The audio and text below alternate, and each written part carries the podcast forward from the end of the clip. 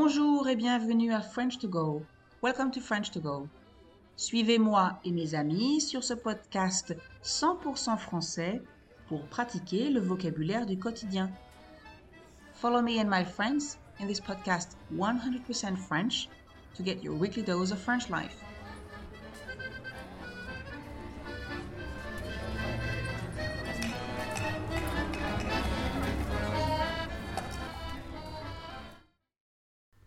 Cette semaine, on a fêté la langue française et la francophonie, c'est-à-dire l'ensemble des pays et des personnes qui parlent français dans le monde.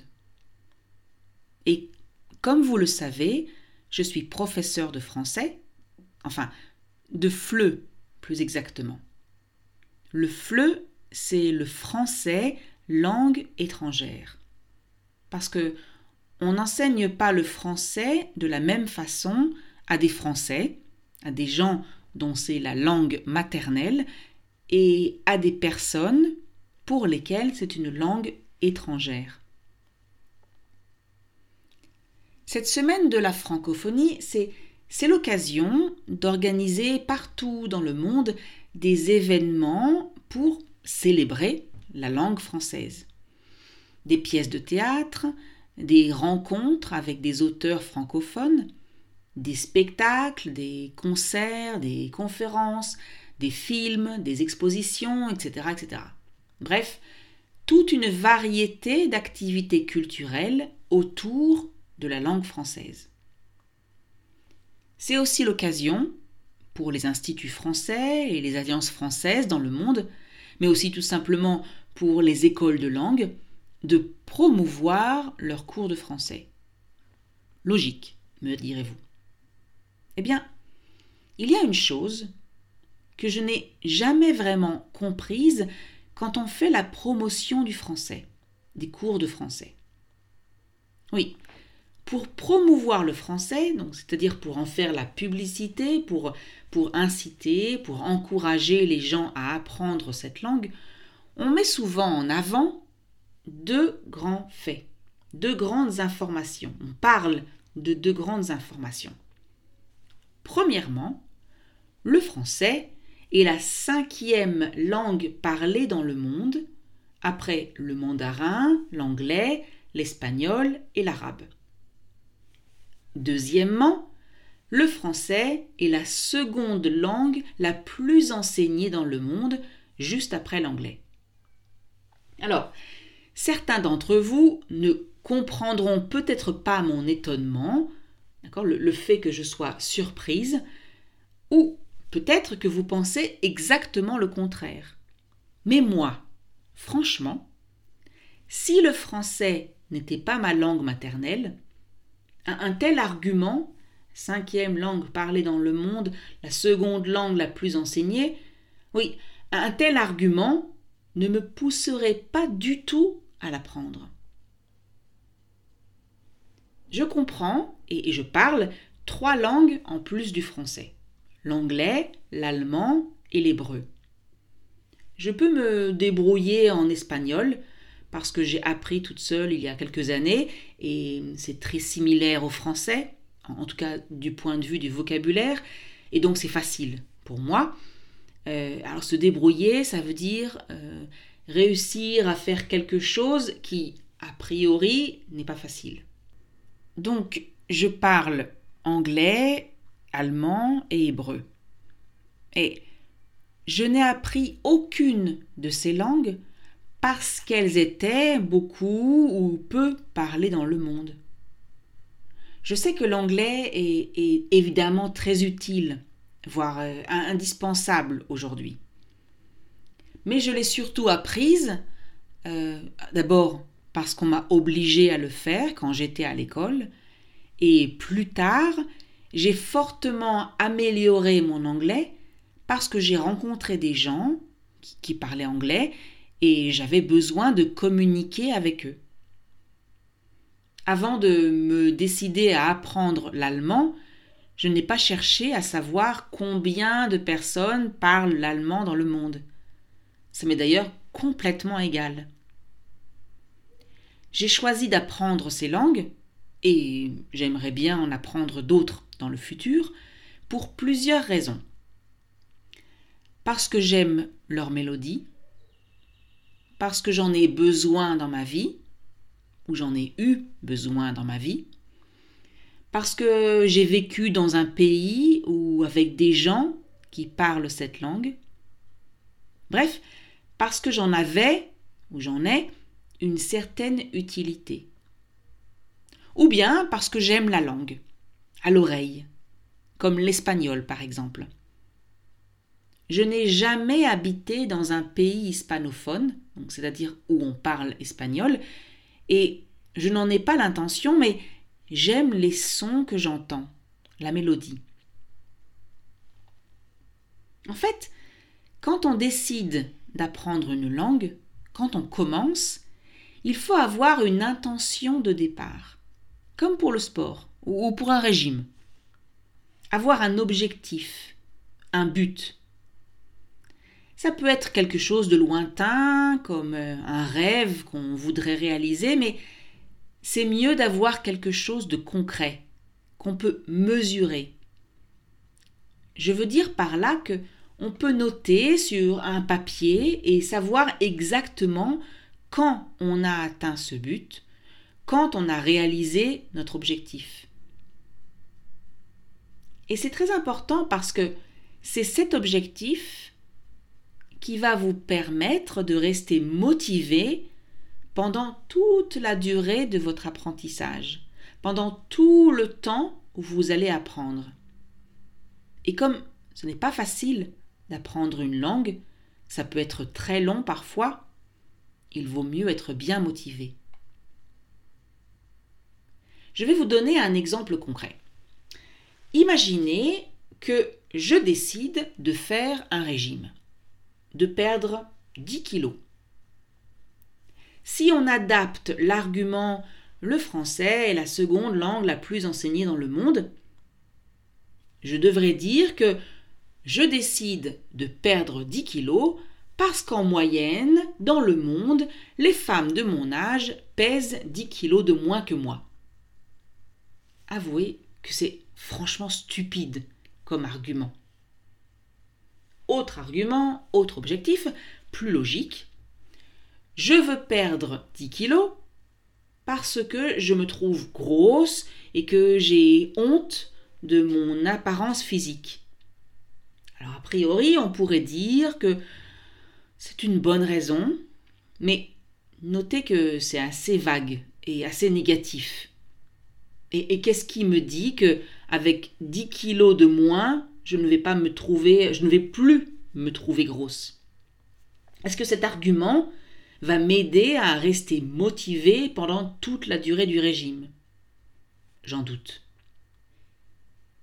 Par contre, si je décide de faire un régime parce que je veux être capable de mettre cette robe au mariage de ma sœur l'année prochaine, ou parce que je veux me sentir bien en bikini cet été, ou parce que je veux pouvoir monter les escaliers jusqu'à mon appartement sans être essoufflé, ça veut dire sans manquer de souffle, sans avoir du mal à respirer.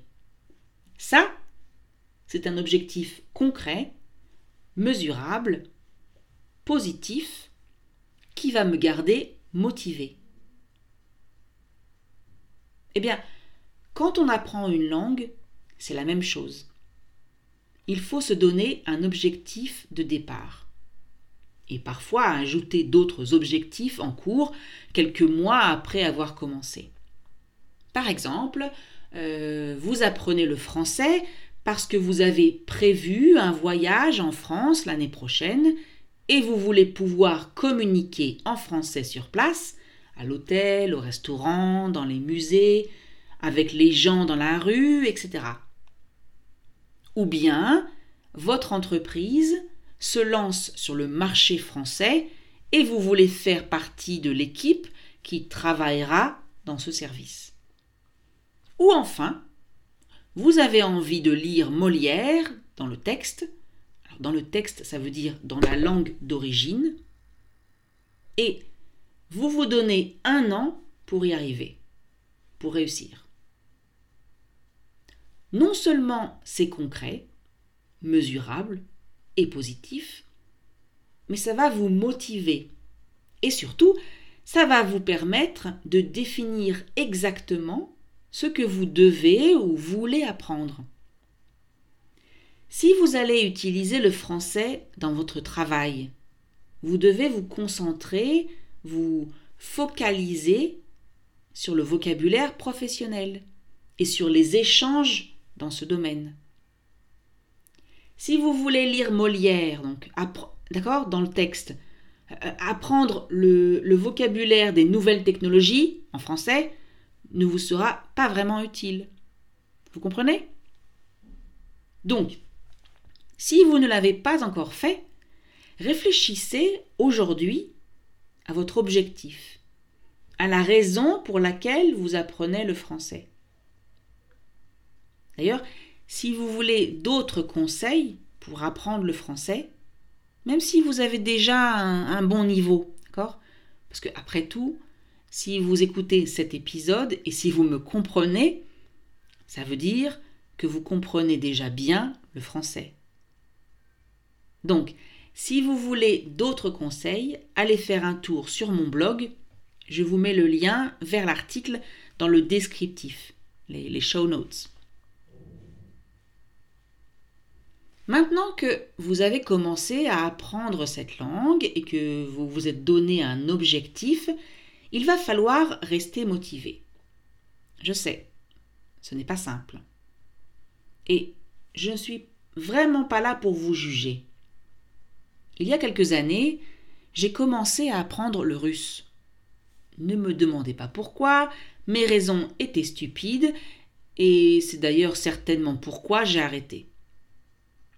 En fait, sans que je sache vraiment pourquoi, sans que je comprenne vraiment pourquoi, j'ai eu beaucoup de mal à me rappeler des mots et à me familiariser avec l'alphabet. Je me suis donné toutes les excuses du monde.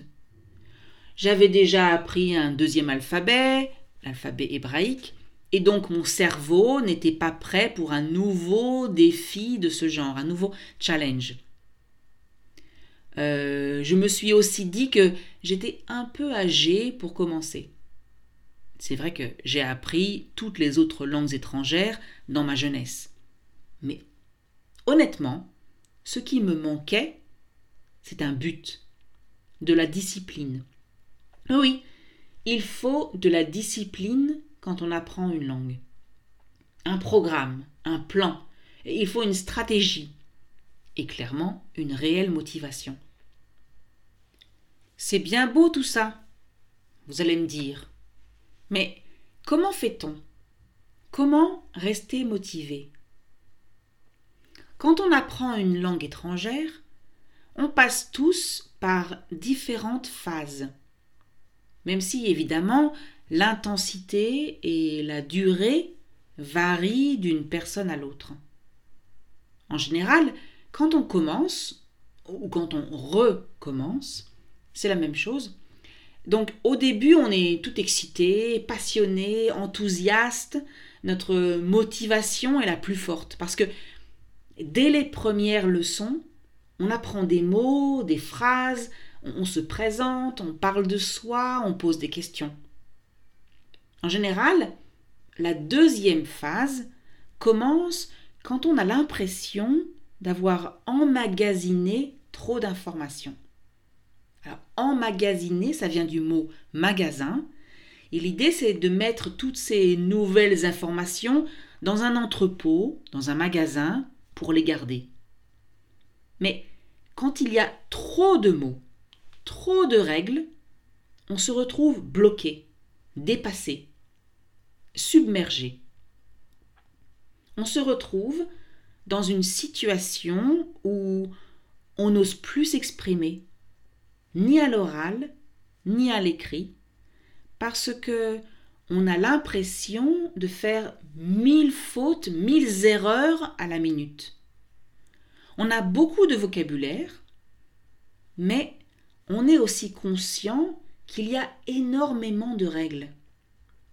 En français, il faut mettre des articles, il faut accorder l'adjectif au nom, il faut conjuguer le verbe, et on se pose trop de questions. Alors, si vous en êtes là, d'accord? Si vous êtes actuellement à ce niveau, je voudrais vous rassurer. Imaginez votre apprentissage du français, vos progrès en français, comme une courbe, enfin, c'est-à-dire comme une ligne qui monte au fur et à mesure que vous avancez. Parfois elle descend un peu, cette ligne. Et comme pour tout ce qu'on fait, tout ce qu'on entreprend, c'est rarement une ligne droite qui monte. On avance et on recule.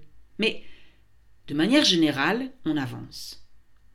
Et bien là, quand on arrive à ce niveau où on pense qu'on est bloqué, que c'est trop dur, notre courbe, notre ligne a atteint un plateau.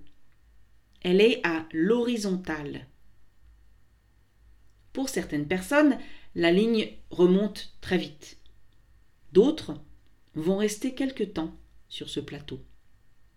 Et parfois, le temps peut sembler long.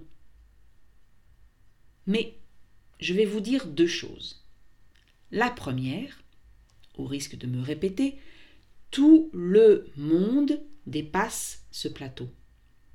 Si vous restez motivé, si vous vous accrochez, ça veut dire que si vous continuez, vous dépasserez ce plateau. La deuxième chose que je veux vous dire, et vous allez peut-être penser que je vous mens, que je ne vous dis pas la vérité, mais je vous promets que c'est vrai. La deuxième chose, c'est que vous avancez même sur ce plateau. En fait, c'est simplement votre cerveau qui prend le temps dont il a besoin pour analyser toutes les données que vous avez acquises, tous les mots, les expressions, les règles que vous avez apprises jusqu'à ce jour. Donc, pour pouvoir en fait traiter ces informations, les intégrer. Et quand vous allez sortir de ce plateau, tout sera beaucoup plus clair. Vous ne me croyez pas? Bon, ok. Parlons cuisine. Oui, oui, je sais, je saute du coq à l'âne, je change de sujet. Pensez à la sauce vinaigrette. Pas à celle qu'on achète toute prête dans une bouteille en plastique au supermarché. Non, non. Pensez à, celle, à la sauce vinaigrette qu'on prépare en mélangeant de la moutarde, du vinaigre et de l'huile. Alors, si vous en avez déjà fait, vous savez qu'au départ, on n'est pas vraiment convaincu que ces trois ingrédients, la moutarde, le vinaigre et l'huile, vont se mélanger comme il faut pour faire une sauce onctueuse. Eh bien, en fait, il faut tout simplement continuer à remuer, à mélanger, jusqu'à ce que la magie opère. C'est comme s'il y avait un déclic, comme si les trois ingrédients, qui semblent se détester, se décidaient à se mettre d'accord. Eh bien voilà, exactement ce que je vous souhaite, si vous vous sentez bloqué aujourd'hui.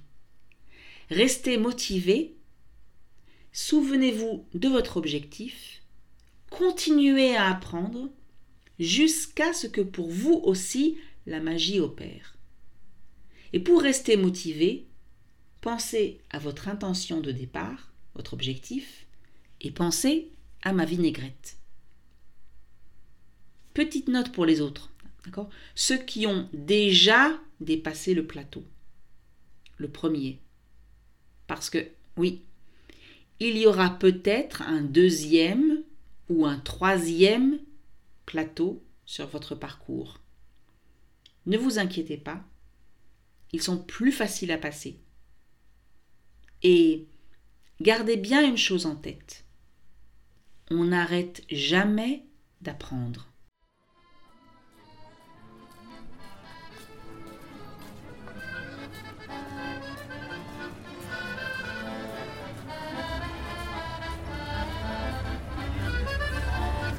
Et voilà, c'est fini pour aujourd'hui. That's it for today. Merci de m'avoir écouté. Thank you for listening.